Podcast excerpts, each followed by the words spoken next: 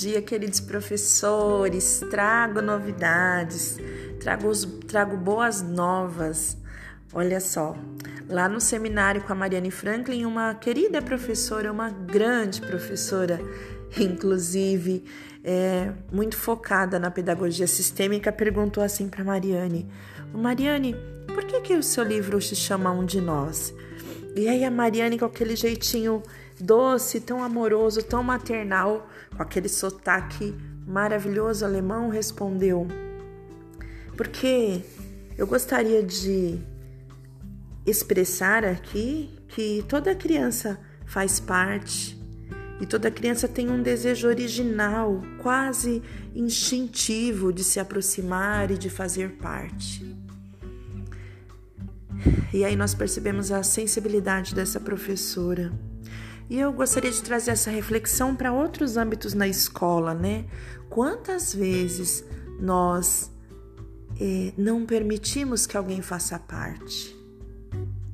Seja porque alguém teve algum comportamento que não foi agradável e aí eu fico aqui no meu grupinho, né? Na minha rodinha no meu grupo de amigos é tão mais confortável.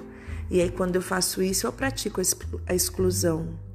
Ou quando eu ignoro aquela mãe porque ela tem tal comportamento. Eu também pratico a exclusão. Ou quando eu não permito que a gestão se aproxime do meu grupo. Eu também pratico a exclusão. Todos têm direito de pertencer. Quando eu passo pelo refeitório e não dou bom dia para alguém, eu também pratico a exclusão.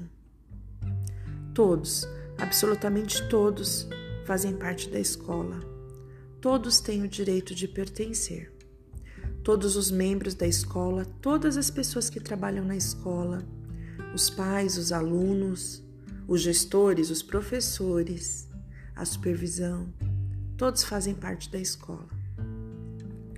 Vamos olhar também com um olhar mais atento.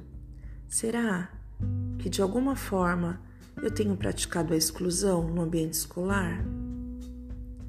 Será que de alguma forma eu poderia olhar melhor para aquela pessoa que eu estou deixando de lado às vezes?